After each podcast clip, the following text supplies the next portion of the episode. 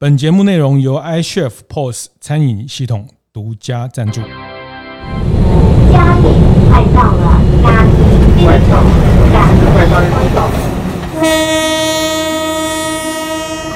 我的创业从乡镇开始，欢迎收听大店长乡公所，我是乡长游子燕。呃，我刚走进七星药局哈，就有一种冲动。我从来没有走进一家药局有那么想买药的感觉哈。那个兴趣就一直都不在念药学嘛。好，对啊，那那时候，呃，爸爸说服我念药学，就是说我未来可以把店交给你，交给，对对对对，可以接下来。所以，哎、欸，我后来就被说服。欢迎收听大店长乡公所。大店长乡公所是每周五大店长晨会的外景节目。那这一季我们在嘉义哈，从一月春节之前哈，那到开春，我们呃持续在嘉义的嘉义市跟嘉义县哈，其实其实嘉义是一个很大的概念哈。那个这个一级产业、二级产业、三级产业，这个它有有到阿里山也也是嘉义哈。那到布袋到海边也是嘉义哈。那呃，我觉得嘉义是一个是一个。生活的概念哈，那其实这几年也也随着这几集我们在录 Podcast 的过程，其实也也发现嘉义整个文化的呃内里哈，就是它的这样的一种底蕴。为什么这两三年越来越多人来探索之后，这个地方越来越被看到，然后越来越丰富有趣？那今天我们在嘉义的一个呃，对很多人来说其实还蛮熟悉的地名哈，但是你你可能也。不见得来过哈，那叫民雄哈，嘉义民雄。那我们来跟民雄的七星药局的第三代吴志凯志凯药师来聊聊哈。那七星药局在呃民雄从一九六零年开始到现在哈，是是一个非常在地的嗯特别的药局哈。那先请志凯跟大家打个招呼。大家好，嗯，简单介绍一下自己。嗯，我是七星药局的第三代，然后是二零一九年回来接嗯药局。好。那我刚说这个民雄这个地方，大家可能很熟悉哈，因为诶民雄肉包哈，那个 爱吃东西的我哈，就是这个吃东西这个美食民雄肉包。那还有另外一个叫民雄鬼屋，对，去年才有电影而已，是那个有有一部国片，嗯，叫民雄鬼屋，对，然后他就是去。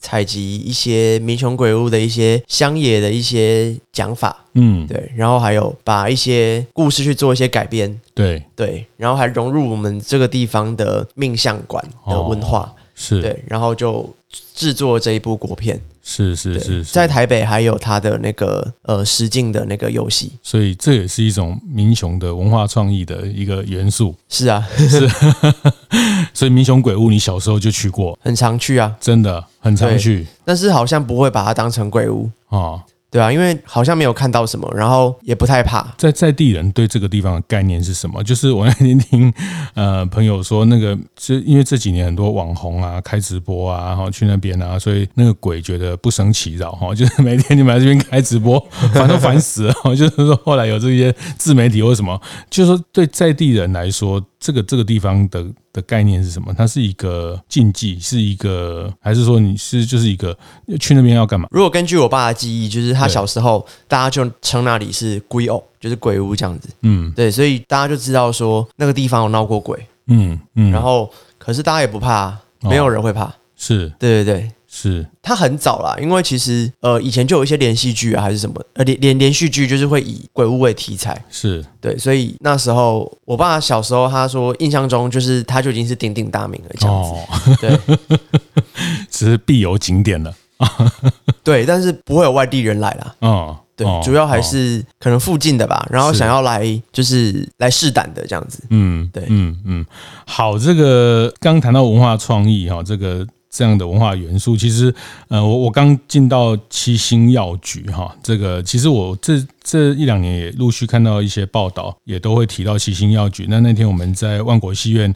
哎，那个江明鹤江大哥也特别推荐我们，也可以来这边走走哈，来呃来来看看你们在一九年的三年前你返乡之后，把这个药局做了一个新的呃改造哈。那现在你们在旁边的一个怡乐酒家，一个旧的建筑的木造的建筑也也同时在进行中哈。那呃，我刚走进七星药局哈，就有一种冲动哈，我从来没有走进一家 药局有那么想买药的感觉哈，那个 很有文化。化感，很有很舒服的一个药局哈。这个这个大家呃先先呃我先用声音来导览一下我刚进去这个七星药局哈。那呃放了大概四张的椅子，两个木桌，就是那种。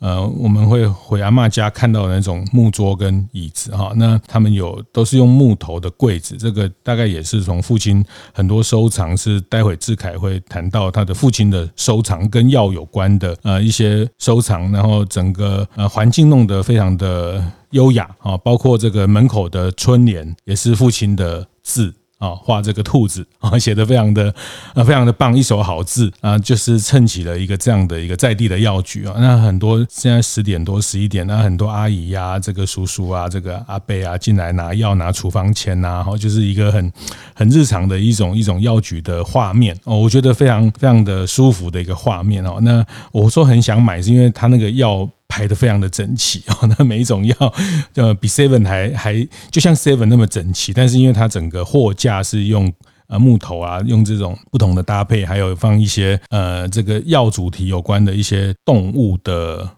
玩偶，他、哦、那个都是药商，药他们出的吉祥物，就是，是。呃每一个药厂他们有各自的吉祥物，对。对，然后我们就把他的商品跟他的吉祥物陈列在一起，哦，哦。对，这个就是也看起来那都有点历史的吉祥物，对对对，因为其实那些都是日本的老药厂，所以就是可能、哦、呃 Sato 就是佐藤制药他们在五十年前做的大象玩偶。哦，对，然后我们就把它陈列在那边，然后我们也是有新旧并陈，就是我们、嗯、呃玻璃橱窗里面的是比较旧的，然后我们放在外面大家摸得到的，就是比较新的这样子。是，对对，就是都有啦，就是让大家可以认识，因为像那个像从以前到现在，是。它其实会有一些相貌上的变化，比如说以前它可能是呃就是八字眉，然后长鼻子，现在就变成半月半月形的眉眉毛，然后鼻子变得比较短一点这样子。嗯，对，就是会有一些造型上的变化，可是其实都还看得出来是他们家公司的玩偶这样子。是是，那像那个什么养命酒哈，那 也是一个很有趣的造型，对，一个旗子这样，一个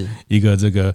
呃，酒瓶，然后呃，药酒的瓶子，然后一种人像化的呈现，所以呃，大大小小的东西很很整齐的排列，所以在三年，这是三四年前你回来改造的一个呈现，就过去比较不是这个样子。过去的话，呃，因为我爸本来就很爱收那些玩偶，所以其实店里面就可以看到一些玩偶了。嗯，对。但是以前的柜子不是木造的柜子，因为其实在早期我们一九六零年创立的时候，是那时候是木造的柜子。嗯，但是在呃一九八零年，呃，我爸回来接家业的时候，那时候我阿公有。把它重新再装潢，哦，就用呃比较现代的系统柜去取代过去的木造柜，是。对，然后呃一直到二零一九年，嗯。因为我爸在二零一四年收了一整批民雄最老的药局，就是资生药局，他们的药柜。那资生药局是日本时代创建的，对，就是那时候何登元药师从日本回来，然后东京药科大学回来，然后先在嘉义病院服务，后来在民雄创立了这间药局，然后创立这间药局，他就做了这个呃这个木造的柜子，是。对。然后在二零一四年，他们的下一代就是何何药师的下一代，嗯，就是那个何明亮药师，嗯，因为他们他也已经退休了，然后全家都移民到纽西兰，柜子都不要了，所以我们就把它接下来。哦、对，所以我们才有机会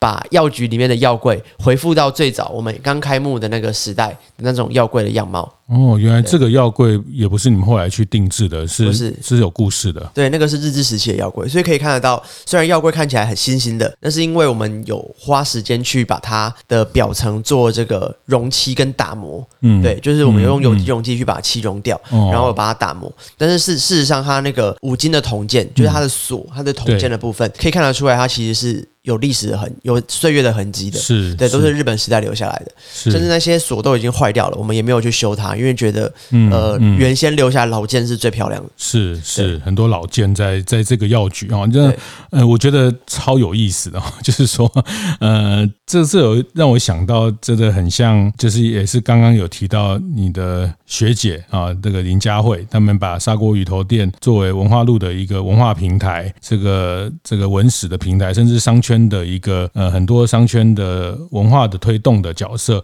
其实我我看到七星药局，呃，其实他把整个台湾的药局的文化放浓缩在一个这样的空间，其实那其实你们也很做了很多的关于商圈的推广。我刚刚在里面看到你们也放了很多商圈的这些折页，来民雄怎么玩。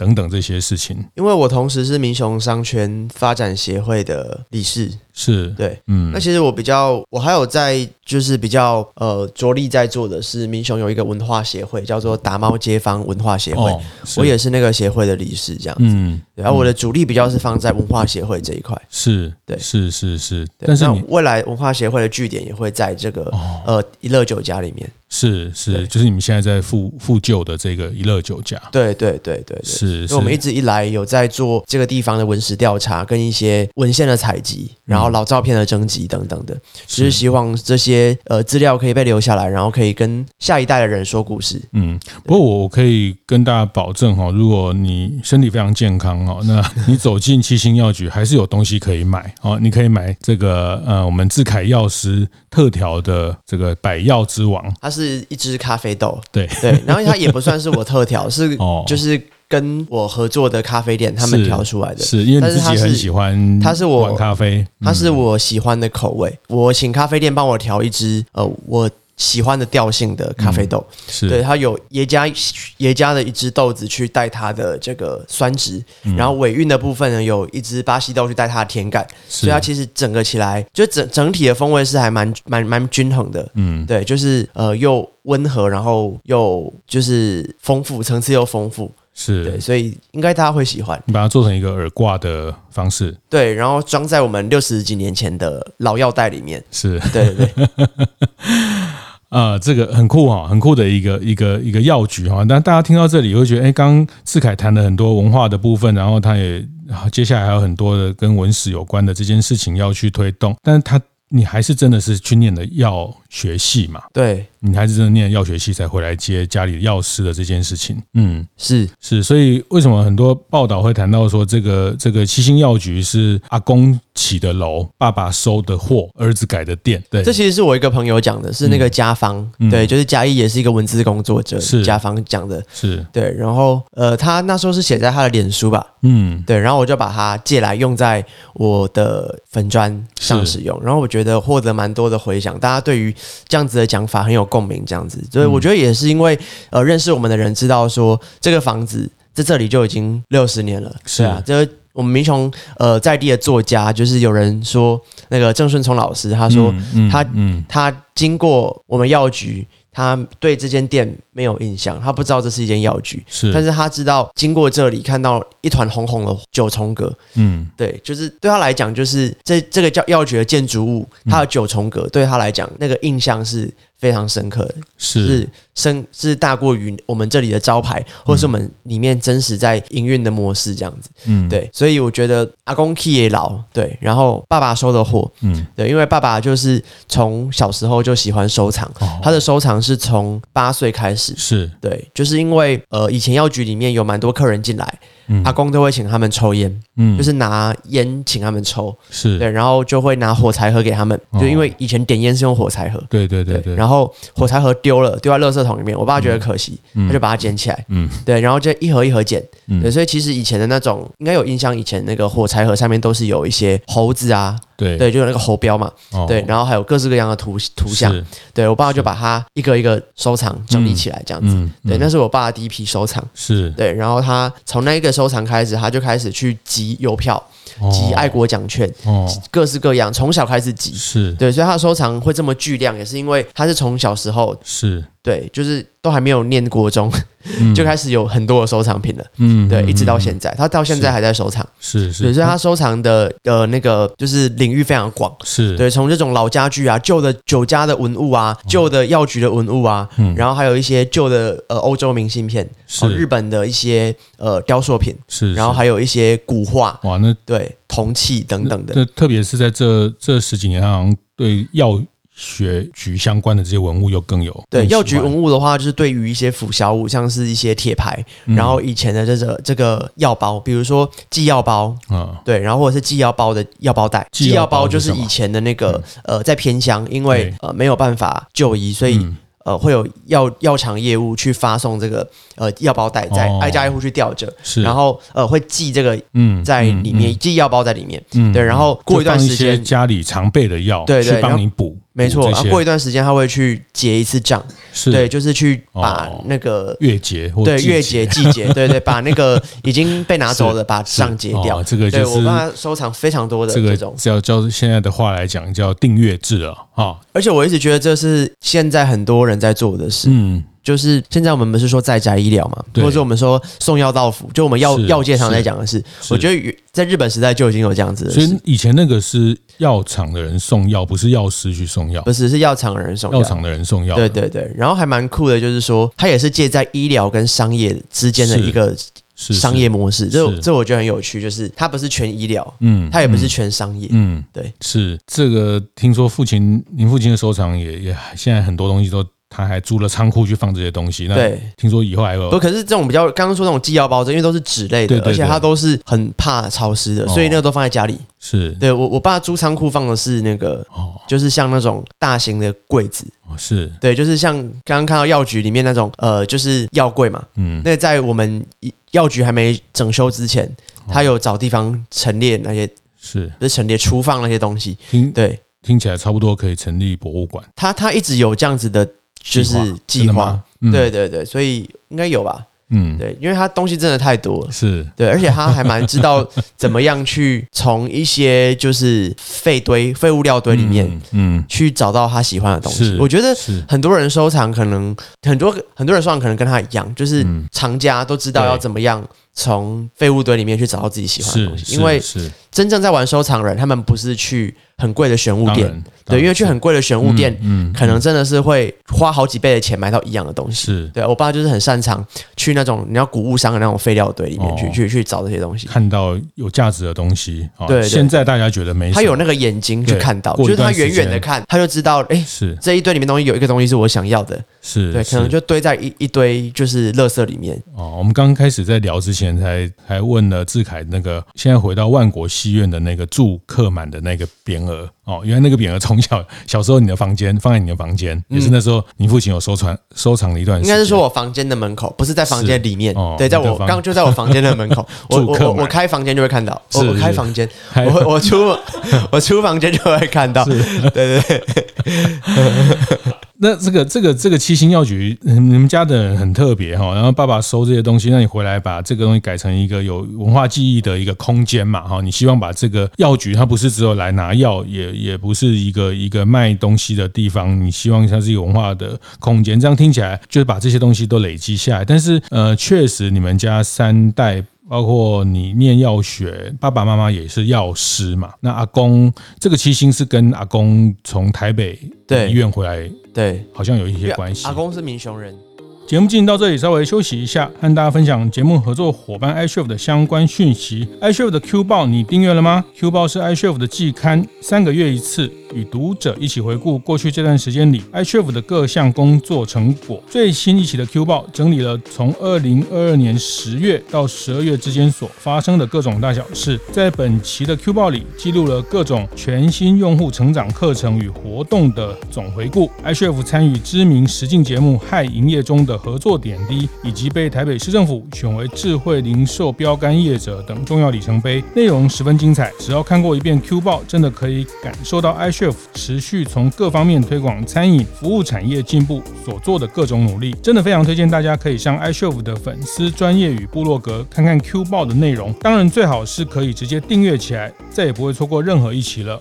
包括你念药学，爸爸妈妈也是药师嘛。那阿公这个七星是跟阿公从台北医院回来，对，好像有一些关系。阿公是民雄人，然后年轻的时候去台北打拼，嗯，然后就在七星医院里面上班。台北的七星医院，对，在饶河街，在现在饶河夜市里面，是，像那个建筑物还在，就可以，大家可以去。饶河夜市，对，饶河街跟松山慈幼宫。对对对，在就是去那个饶河夜市跟巴德路的路口，可以看到那个八德巴德停车场，对不对？它巴德路的路口，对对对，就可以看到那个七星医院的建筑。它那个建筑物还有那个十字，然后写七星医院。哦，真的？对对对，它建筑物没有拆掉，是，对对对，但是已经没有在做医院的用途了。所以阿公在那边当当他在里面的药局当药局生，然后同时他做医佐，门诊时段他做药局生，就是在里面配药这样子。就是门诊结束之后，呃，就是做医佐，因为。医生会需要到民众家里面去望诊，就是去家里面帮病人看病。哦、嗯，对啊，那时候因为门诊时段会有护士在嘛，对。可是，在下班的时候，那些护士就下班了。哦，对，所以阿公就当值大夜。对 对对，就有点像呃 夜间的护士的概念。医佐。对，但是他为什么叫医佐？是因为他要做的事情比医护士还要多。是，因为他同时要拉人力车，嗯，他要拉车是去呃，就是带那个医生前往。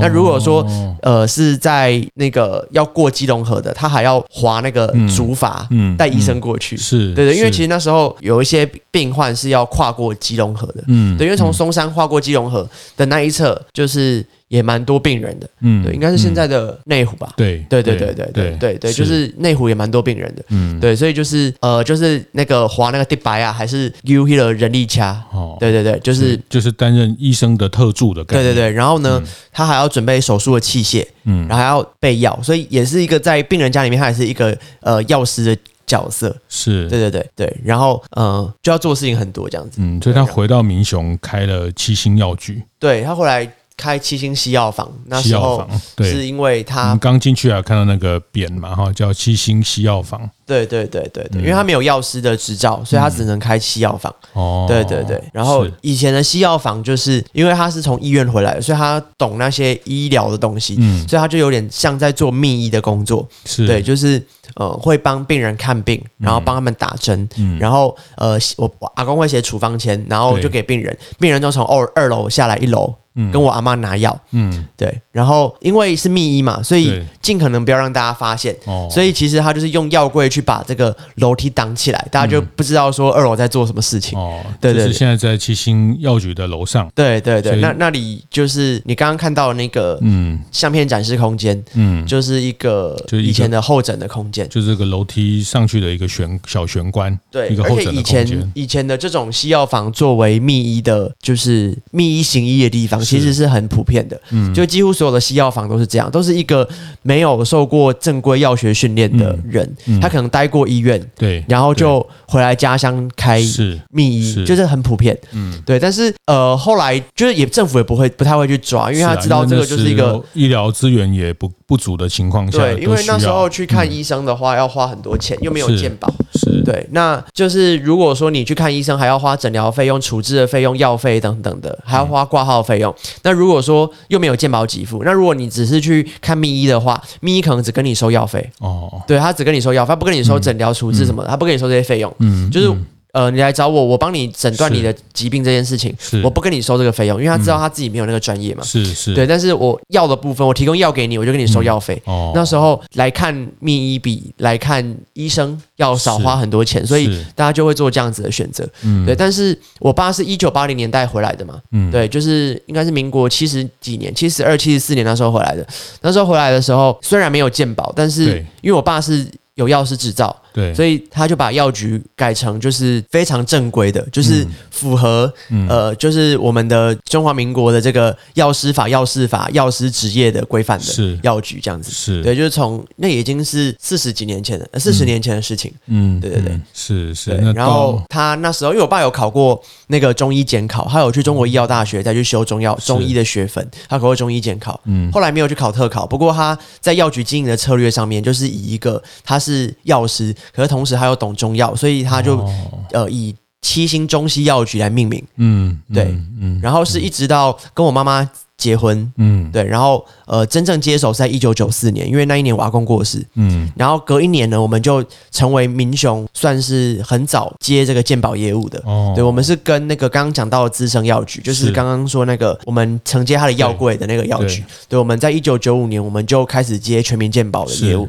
是，是民雄算最早的。第一批的这个医药分业的，对对对，没错没错，所以那时候开始我们就那时候你四岁，对对，我四岁，对，我们就开始。接健保的业务，对对对，所以我们我觉得我们一直都走在蛮就是嗯呃跟时代接的还蛮也是也是一个还蛮紧密的，这是是一个台湾的药药局的一个一个医疗史的一个缩影了哈，对，都在你们家三代人的的身上，所以现在父亲我刚刚看进去，呃，父亲也也还就同时跟你都在服务嘛哈，对，服务服务大家需要拿药的这些需求。我们大概比较跟不上的就是我们现在各个药局都在走妇婴。嗯，走医美，嗯，走奶尿等等的，嗯，对。但是因为我们肥哦，哎哎，对，有 对，可是我们碍于空间的限制，是，所以我们的服务的对象都还是以在地的老人家为主，是。对，所以我们的服务的对象再加上呃我们的我们的 TA 客群等等的，我们的设定都还是以比较传统的产品为主，嗯，对，就我们可能不会在我们这里看到那些什么亚培安素啊、菩提素那种，就是就是那些长辈的奶水，因为我们没有空间可以陈列，是，也不会看到那个儿童的纸尿布，嗯，成人纸尿布，或者是儿童奶粉等等，就会比较少这类妇婴的东西。对对对对对，我们还是会以真的在卖药。对啦，现现在的药局在往下进化，或是在比较都会，它就比较类似所谓药妆之类的，它也是一种，或是有些就是卖很多小朋友的东西啊等等，像连婴儿车啊，或者是小朋友玩具啊，这个 随着生活形态的改变哦，药局。那其实其实药局药局这个事情，在在欧洲，在在其实，在一些日本的这些国家，它药局也是一个一个有点像生活便利的一个很重要的中心。对啊，那同时因为用买药，然后卖一些周边的这种呃生活的用品啊，就是类似药妆，所以像药妆这种概念也是从日本。以前台湾还没有那么多药妆店的时候，嗯，大家去日本。都去药妆店扫货嘛，哦，然后就是日本人就是觉得台湾人身体怎么那么差，哦，然后一一下飞机就往药中药药局去，哦，就是你去药局，就是日本的那个些什么呃药妆店，就是看到一堆华人在那边扫货哈。那日本他们还是很，就是他们还是。分得很开啦，对，他们有那种处方收服的药局，嗯嗯、是。对，然后他们日本还有那种汉方药局，嗯，就是专门在卖日本的汉方药的，是。对。然后刚刚您提到那个是呃药妆店，嗯，对，药妆店它不一定有药师。它里面就是以店员啊，或者他们的贩卖室，他们的是。呃，就是这种药品的贩卖室为主，然后就是卖一些已经包装好的，哦，就是成药，是是，或者他们所谓的第三级医药品等等的这种，对，就是跟我们台湾的心态还是不一样。对，台湾的规定是，只要你有卖药的地方，就一定要药师。那日本的话是不一定。但七星药局从阿公到父亲到您的改造的这个过程，其实你们还是很维持一个呃这种社区药局的一种功能。功能跟很。很明确的角色，就是守护大家的用药的安全，跟这个这样的一个需求。对，对我我看你的脸书，你有提到，好像前几个月你还去那个药学学术的这个研讨会去分享一些，这还蛮特别的一个经验。对啊，我也是受宠若惊，因为我不知道自己会有这个荣幸可以去分享。去台湾药学联合学术研讨会，对，那一次的话，主要是去。我我把主题是定在呃社区药局的社会责任哦，对，因为我一直觉得呃我们的药局在台湾社区药局的定位有一点太医疗导向，嗯，对。那在谈社会责任这一块，我觉得是哎是好像是我可以去谈的部分，对。那我觉得社会责任也不是倒不是说就是做公益嘛，因为有人说哦社会责任就是做公益，嗯，对。但是我觉得社会责任在谈公益的面向，它可以有很多元的想象，包括就是说哎就是药学史这一块，对对。我要怎么样让民众可以去认识台湾的药学史？是对，我要怎么让他们过去经验里面的这个寄药包啊、药包袋啊，这些他们这些对他们来讲很重要的一些历史的记忆，嗯，我要怎么去重现他们？OK，让他们去呃，这也是社会责任的一部分。我觉得是啊，这也是一样。就像我们刚一开始有稍微提到，比如说像林聪明砂锅鱼头，或者是这些我们做餐饮服务，其实我们不是只有卖吃的，哦，我们也要让他透过食物去了解在地的生活，在地的食材。在地的这个社会文文化的面向，因为这个 U R what you eat 嘛，哈，那这个就有点类似这个概念，就是说，你觉得药局它也不是只有呃卖药、卖头痛药、卖止痛药，它其实包括这个整个药学史，或者是这个药在我们生活里面，药局这个生活里面的角色的被认识，也是一种可以去放大的，或者是去去去分享的社会责任的一个部分。对，如果我可以透过博物馆学知识，然后我去做策展，或者是我透过一些呃文创的商品，嗯，去让他们更能够了解台湾过去的钥匙。是，我觉得它不是一个公益啊，因为其实它是呃，我可以从中能够有一些获利的。对，但但是我同时又可以透过这些知识，呃，去实践我认为这个是属于社会责任的面向。对，或者是说，因为我们一般来讲，我们对公益的想象可能是说，哦，我我把我的生活的，就是一些，就是我我我我把我一些呃营运上面的一些盈余，我拿来回馈给社会嘛，是，对，或者是说，呃，去捐助一些弱势的团体嘛，等等的。但是我觉得，呃，大家对于公益的想象，对于社区药局所投入的公益的想象，我觉得可以有更多元的想象，这样子。嗯嗯，嗯，这这是我想到的啦。是是是，对对对，就就回到就是包括这次在做空间，三年前的这个空间再造的，就是让它成为一个附在地记忆的文化空间。对，当然我们也是目前有做蛮多的尝试，就是我我有把我爸的这些寄腰包、腰包带等等的，还有我爸的一些手绘的创作，我们有在文物馆里面有展示。就是我们这附近有一个国家广播文物馆，我们去展示。但我们是在这样展示里面，我们是完全没有，是我们是没有赚钱的，就我们没有收任何的钱。嗯、对，然后当然就是就是因为他们邀请我们嘛，然后我们也当成是一个实验的一个的一个试水温的一个做法，这样子就希望说透过这样的展示去看看，诶，民众对于这样子的展示的内容。是感兴趣的吗？嗯、或者是我们可以透过什么样的方式去科普这些知识？那、okay, 这些知识不是那么生硬，而是大家看得懂，而且还是觉得有趣的。嗯，或是透过一些，因为像策展都很着重在互动的展示的部分，很多那种什么触控啊、投影啊，然后什么各种各式各样的 AR、VR，对对对对，AR、VR，对，没错，就是希望这些东西也可以融入在未来我想要投呃投入的展示。哎、嗯欸，那像你们。药局旁边这个怡乐酒家这个木建筑的修复，也是算你们的对呃一种一种社会的回馈。是啊，因为我们里面就是想要做那个钥匙，有一部分就是要做钥匙的展示。嗯、对，我目前有想要跟这个台湾年轻药师协会，我们有在谈一些合作。对，就是想要。呃，把这个台湾钥匙的知识体系可以做一个建构，然后可以在这个地方做一些展示。然后另外就是刚刚讲到这个打猫街坊文化协会，就是我们建立了这个文史的协协会，未来也会在这个空间里面去做营运，这样子。是是是，所以这个怡乐酒家它以后会会一个有医药史的医药史的这个部分，对，可能是比较偏药学的，因为台湾做医学史的太多了。是。台湾很多老医馆，对，都会变成医学史的。常常设展示空间，嗯，嗯，对，但台湾展示药学史的，像是寄药包这类的，就是相当的少，嗯、是。对，所以我也希望大家可以除了认识医学，可以认识药学，太棒了，对对。对，太棒了，是是是，所以像怡乐酒家的这个修复，今年二零二三可以落成吗？它是二零一四年我爸妈买下来嘛，哦，对，因为他们希望呃民雄唯一的留下来的酒家建筑不要消失掉，是。对，因为民雄过去有。很多的酒家，超过十家，嗯，嗯，对，然后怡乐算是比较大间的，对，希望它可以被保留下来，嗯，对，然后我们买下来，我爸妈买下来之后，他们就呃请我帮忙去申请这个文化部的私有老建筑保存再生计划，对，所以我们二零一八年提出，二零一九年开始申请，二零二零年动工，所以其实我们也是做了很久，我们的工程也是也是持续很久一段时间，嗯，对，那应该二零二三年了，今年应该就会就会完工，所以你们买下来，然后。透过这些呃文字的这个申请跟修复，那之后变成一个开放的空间，这样。对对对，这个空间就是我刚刚说的，就是社会责任。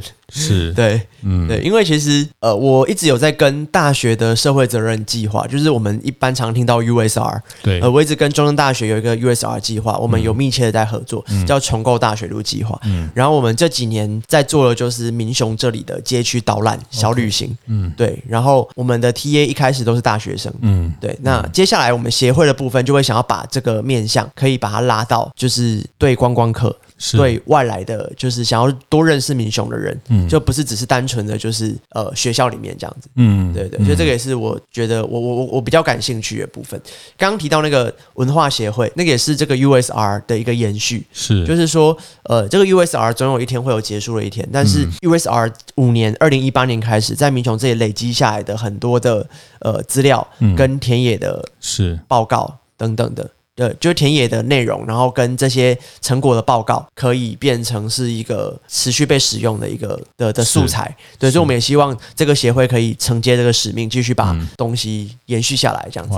好好棒哦！就是就是当一个三代传下的药局哈，那呃在社区成为一个社区的呃非常重要的这个这个守护大家健康的角色。那但是你们也回头，或是你们把你们呃在这边得到的盈余跟获利，再去创造一个空间去回顾，或是去作为整个产业的产业的文资的一个保留，或是一个推动的角色。嗯，我还是讲这个，就是很多很多产业到到今天，呃，如果它可以得到一些很好的社会资源之后，他怎么样再把这些东西投入到社会资源？你刚刚想讲这个部分，让我想到，其实像在呃，也是我们在大店长前几集分享，像台南的。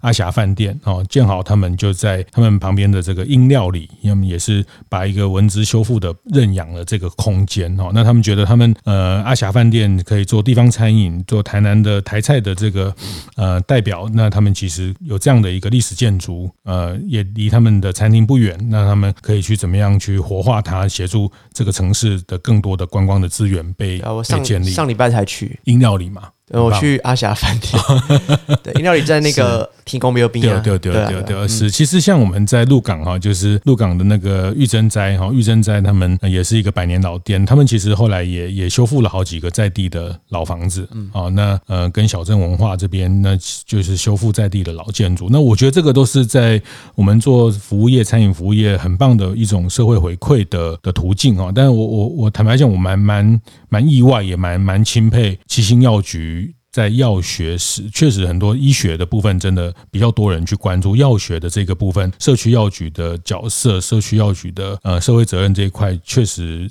呃比较少人去看起来。七星药局是唯一在台湾在在做这件事情的一个，应该没有了。啊，应该做，应该应该做药学史的蛮多的啦，嗯、就是写论文的很多啊，然后做研究很多，然后对出把那个论文出版成书籍的也很多。Okay, 那怎么开放成大家能理解？开开放成大家能理解，透过策展的方式。对对对，这是我想做的，因为我一直觉得知识蹦子留在图书馆里面。嗯，对，嗯，所以听起来其实从阿公开始，他就是返乡的概念了哈。所以你们三代都是这个 返乡的这个 阿公，就是当年从都会。对，爸爸没有啊，爸爸毕业就在这里。爸爸毕业就在这里。爸爸念完书毕业，当完兵就回来。他没有所谓的返乡的概念。哦，他是出去念书。是，对，就是对。因为米雄没有地方可以念药学系。对，那你出去念书的时候也很清楚是会回来的。对，我那时候填药学系其实就是想要回来。嗯，对，因为其实我的兴趣就一直都不在念药学嘛。好，对啊，那那时候。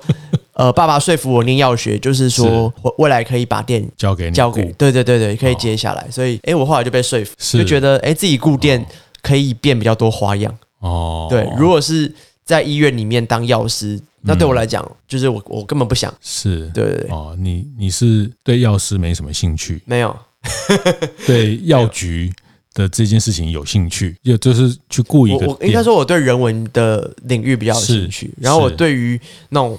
化学的东西，嗯，生物的东西，嗯，就是那个就是一个工具啦，哦、就是让我赚钱的工具。我就是在医院，我必须要靠着这个为生嘛，嗯，对对对，那就是我以前也不喜欢念书啊。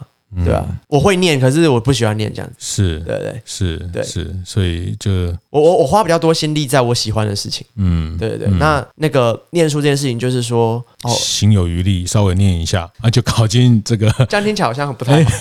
其实差不多，我很认真的念书，但是就是我很认真要到该认真的时候就认真了。因为我很认真念，但是念书这件事情不是我喜欢的。对对对对，应该这样。你很清楚你要什么，对我清楚我要什么，而且你你为了要这件事情，你必须要呃承担某。某一些责任，或是该扮演的时候，你还是很认真去扮演那个角色。对对对，是。所以那时候你去念高一的药药学系，然后后来在台北的阳明医院去医院的药师待了几年，就回来。还还有待过医院药，还待过药局、药妆店、诊所。因为我希望我可以把药师职业的场域都可以走过一轮。哦，对。然后然后我觉得。是这样子啦，就是虽然我不是很喜欢药学，对，但是呃，对我来讲，人文社会这一块是我有兴趣的，所以当我在面对客人的时候，我会更重视，嗯，呃，嗯、他们对于我想要表达的是。有没有清楚，就是会不会跟我买了药，或者是跟我领了药，他根本不知道这药怎么使用，嗯、或者是说他用药要用错的方法，然后造成自己身体的一些伤害，这样子，是。对，所以我会比较着重在。呃，产品的味教，或者是真的聆听他的需求，嗯，对对对，就会是我比较重视，就是我会重视这一块，可能多过于就是单纯就是药学的东西，嗯，对。但是毕竟药学这还是一个专业了哈，就是说你还是这个专业的呃资格、专业的训练，你还是非常的完整啊，甚至你刚讲你很有呃计划的走过不同的药局的形态。对，因为那个那个是为了要那个，就是可以回来之后，就是可以知己知彼嘛，知道各个领域他们怎么样在做这个。因为我我需要把药局跟诊所做一个区别，然后我需要在药局里面知道说，哎，医院的处方他们是怎么做的。那我我回来的时候，我可以怎么样去优化我们的这个 SOP 的流程，这样子。嗯，对，那那是那是那时候在待这些场域的时候，我会在里面做一些笔记，这样子。哦，原来可以怎么做，让流程可以更顺。嗯，对对对，嗯嗯嗯，所以这个。在这边的这些这个经历，都是为了回来之后可以把这个事情做得更丰富。而且我觉得也知道比较知比较知道怎么取舍。就好比说，我说我们药局面都没有奶尿婴幼儿的东西，但是我待的药局可能就有这些东西。嗯，那我回来就会知道说，哦，原来那些东西是真的我不需要的。是，对我我会比较知道。对，要不然在我没有去待的时候，我都会觉得说，是不是这部分我应该也要碰一下？那部分是不是也要碰一下？是，对对对。可是就是可以比较有一个，就是在决断上面能够比较果断一点。待了就知道它的毛利也没有很好哈。是，只是量很多哦。呃，毛利也是一个问题，然后那个空间也是个问题，然后再来就是客群。客群，我知道我们这里没有这样的客群，因为我即便都陈列了，对，我知道我的我的我这边的大树药局在我旁边嘛，我这边药局非常的多，所以我知道呃，我们各自抢攻我们各自的市场，这样才是比较健康的方式。知己知彼，要不然到最后变得很恶性竞争，反而也不好。嗯，很棒。我我觉得这个这这个也是也不局限在药的产业，其实我们在大店长的社群也看了很多的餐饮店家或者是服务业的伙伴，那他们可能是也是接家里的哈二代三代，但是呃他们在接之前其实外面走了一圈啊，在不同的比如说回来接餐厅，他可能也在五星级饭店，在不同的体系待过，那其实回来他其实就比较知道自己的定位，或者说其实我觉得也是学习啊，其实不同的呃这种系统或者是不同的地方，它都有它的优点，或是他们的这种呃训练的文化等等，也都会成为自己的店在。持续进化的一个很好的元素跟养分，嗯嗯嗯嗯，好，所以这很特别哈。问到最后才知道，原来你不是那么对药学有那么强烈的兴趣，反而是对人文、对社会的这些呃，那那其实他也会回到你在跟客人的的沟通里面。那但我觉得这个也很也也必然是这样哦。我觉得随着时代的推进，比如说现在的的人越来越。对于这些药的知识啦，对于这些用药的东西啦，啊，因为有 Google 啊，有什么，所以他其实大家对药的这个这些东西的知识跟资讯也越来越越丰富，也越来越容易取得，反而是人跟人之间的这种理解或是了解他的这种。呃，生活等等，其实反而是一个药局也也是越来越重要的角色啊。对，而且我也试图让自己去当个民众。我比如说，我今天真的想要知道一个药它是做什么用的，嗯、对，我我当成我是一个完全不知道的人，哦、然后我去 Google，然后我发现 Google 上面的资讯多到让我不知道我要相信哪一个，因为每个都讲的不一样。是对，比如说呃，一个骨质疏松呃很严重，嗯。就是以他这个就是骨质疏松的呃检测密度是这样的数值的人，他一天要摄取多少的维他命 D 三，多少钙片，呃，怎么样搭配医生开立的药物去做搭配使用等等。是，光网络上说法就一大堆，而且每个都不一样。嗯，对，嗯，也不用讲那么复杂，是光是人该不该服用 D 三这件事情。OK，有人说一天要吃到两千维，呃，那个国际单位，有人说要超三千，是，也有人说。八百就够了，也有人说根本不需要，你只要去晒太阳就够了。嗯，对，那那你要怎么？我们要去参考哪一个？是对对，所以我觉得对我来讲最重要的应该是协助民众去辨识，嗯，这些资讯的正确性。嗯，对，让他们不会那么彷徨，就是看到这些资讯不会觉得是，但是不知道。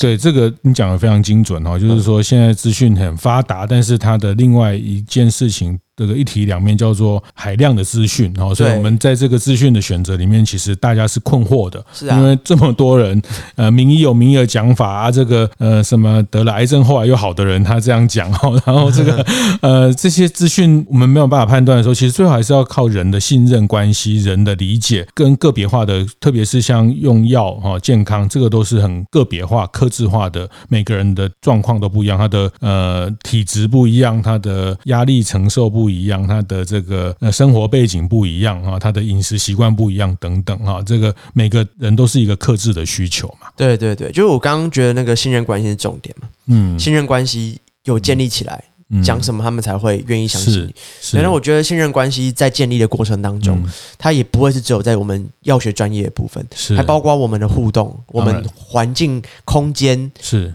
呃营造的氛围，包括刚刚讲到这个历史文化的记忆，这也可能激起他们。对于这个地方的一个回忆、认同、认同、想象等等，是是，我觉得我觉得这些都是同意，就是不不会单纯只有专业这样。是是是是，所以所以这也是七星药局可以作为一个品牌哈，作为一个 brand 这一个事情，它后面的的底气，或者是它后面架构的这些东西，嗯。呃，那大家对这个东西，因为你们在乎地方，在乎这些产业的文化，大家的。认同其实成为你们很好的一个品牌的资产哦。从从品牌的角度，我我觉得好像有有这样的一个连接。当然也没有那么伟大啦，因为其实做事情都还是会有觉得倦怠的时候。嗯，对，有时候就是也是会有顾店顾到觉得很烦的时候。对，当你觉得自己很有抱负，我想要去服务每个客人，服务的很好，让他们都信任你，然后觉得你很专业这样子。对，这是一个理想嘛。但是如果这样子的客人连续来了十个，你连续服务了十个，然后每一个都让你觉得要耗掉很多的，你要耗掉很多的能量去做这件事情，然后这能量可能还有一些是他们的负能量灌在你身上的时候，其实有时候还是会觉得那个。所以我觉得还是对自己要有多一点的，就是不要有这么对自己有这么高的期待。我觉得就是且战且走。这样会比较健康。嗯、对了，我当服务业啊，我觉得大家 都在做服务业，都都有这种情绪调、情绪劳动的这种压力啦。哈。对，那大家开餐厅啊，等等啊，遇到不同的客人等等。对，餐厅就最怕那个负评啊。对，就是给你一颗一颗星，然后你就会气炸。对，那因为你就觉得我这么用心这，所以因为特别是这样，我所以我们对这个产业要或者自己的工作要某一种喜喜欢跟兴趣是，就像你现在在做这些很多文化的那部分，那那那边那部分应该是呃，应该可以说就是他他比较也不叫自我，就是说他其实是呃自己可以得到一些些开心的的来源哈。那那不完全是只是生意好或坏这件事情，对。但是我我觉得你你也可以考虑开一个 podcast 卖药啊。对，我不知道为什么那么多人都在听电台买药呢？嗯，你觉得这个现象？那个，那个我觉得是因为病痛这件事情是跟身体最有、最有、最直接连接的。然后它又不是像你去呃，我我觉得我们人生活在世界上，就是我们最基本的需求就是这些吃喝拉撒睡嘛。对对，但是这些需求似乎都可以从我们最紧密的这些邻里街坊就可以获得这些需求的满足。嗯，但是药这件事情。它离我们很遥远，因为我好像要去要需要一个医院要挂号，要找到医生，我才有办法知道说哦，我身体现在遭遇了这个病痛，我要怎么样去解决它。对，但是这个东西又，但是病痛又离我们很近。是，医生离我们专业知识离我们很远，那医病痛离我们很近。是，因为有可能我吃我吃了拉拉水，我吃了很多，可是我就上不出来，那我就便秘了。嗯，对。然后我有可能随便乱吃，我就拉肚子。嗯，对。然后我可能在睡的时候睡不好，我就失眠了。我觉得这个病痛离我们非常的近。对，但是专业离我们非常的远。嗯，对。那现在有比较好一点，因为现在健保制度。就是让我们看病不用花那么多钱，嗯、医院、诊诊所就是到处林立，就是到处都可以很近距离的接触到这些资源。嗯。嗯。嗯、但是在过去，呃，那个年代，医事人员还没有那么多的时候，其实要花很多钱才有办法去找到医生。是。对，它不像是我们要吃个饭，要煮个东西，就只是市场买个菜什么就可以解决。会有广播电台卖药的，对啊，广播电台你不用花钱，嗯、你你听广播你不用花钱，对，而且它很近。对对对，它很近，你就可以解决了你很近的问题，你就可以去触及这些知识，嗯、然后让你觉得说，呃，你身体上这些跟你很近距离的病痛可以获得解决。虽然这些知识可能有一大部分是伪知识，对对对，但是因为它跟你很近。对对，而且也解决了你很近，或者是有时候是不方便跟别人讲的一些一些这个很隐私的一些问题。对，我觉得重点是不用钱啊。哦，对啊，就重重点是你听这些东西你不用钱。嗯，对啊，可是你听这些东西不用钱，你就会想去听它嘛。嗯，所以你听越多，它会让你花越多钱。是，因为 他讲的内容都是要你花钱去买的。对对对，所以免费的最贵。对，所以我觉得就是这个原因才会让这个。其实说到底，这个。电台卖药也是某一种药的文化啊，在台湾用药的一是啊是啊啊，我觉得它也是真的是离我们很近。我觉得用药跟病痛真的是离我们非常的近。嗯，对，就是呃，相对于其他的就是那些娱乐，就是去看戏啊，还是去听演唱会啊等等的，我觉得那种娱乐都是比较呃，就是就是要不是满足我们最底层需求的东西，它那个是满足我们比较。顶层的需求的，是比较精神方面的。可是用药这个是最底层，因为那个是跟身体病痛最直接相关的。好，谢谢，就像食物，就像钱一样，是最重要的。嗯、好，谢谢志凯药师哦，很很很很棒哦。我觉得一个一个九零后的年轻人，这个想法已经非常的完整，他很清楚，他希望去传承这件事情，希望把这个看店这个他能带给他的病患、他的客人的一些。价值，他他其实想得很清楚，呃，很特别哈。我觉得大家来民雄鬼屋可以不用去了。坦白讲，我，这几趟也没有去哈。但是，呃，这个七星药局很特别，在一个市场市场的旁边哈，那也很接地气，整个一个药局的生活。那呃，你你走进来，你真的会会有忍不住想要买买些药。啊，都是冲动哈，呃，或是做作，或是拿来来里面拿一些商圈介绍的小折页，我想大家都很欢迎，不一定要买药嘛，哈，进来七星或是跟志凯，呃，或是想多了解民雄这边，都是一个很好的的一个平台跟一个工作站或是一个基地。谢谢谢谢今天这个七星药局的第三代三代目吴志凯志凯药师跟大家分享，谢谢谢谢大家。听完也邀请大家到 Apple Podcast 订阅、评分、留言。大店长乡公所，我们下周见。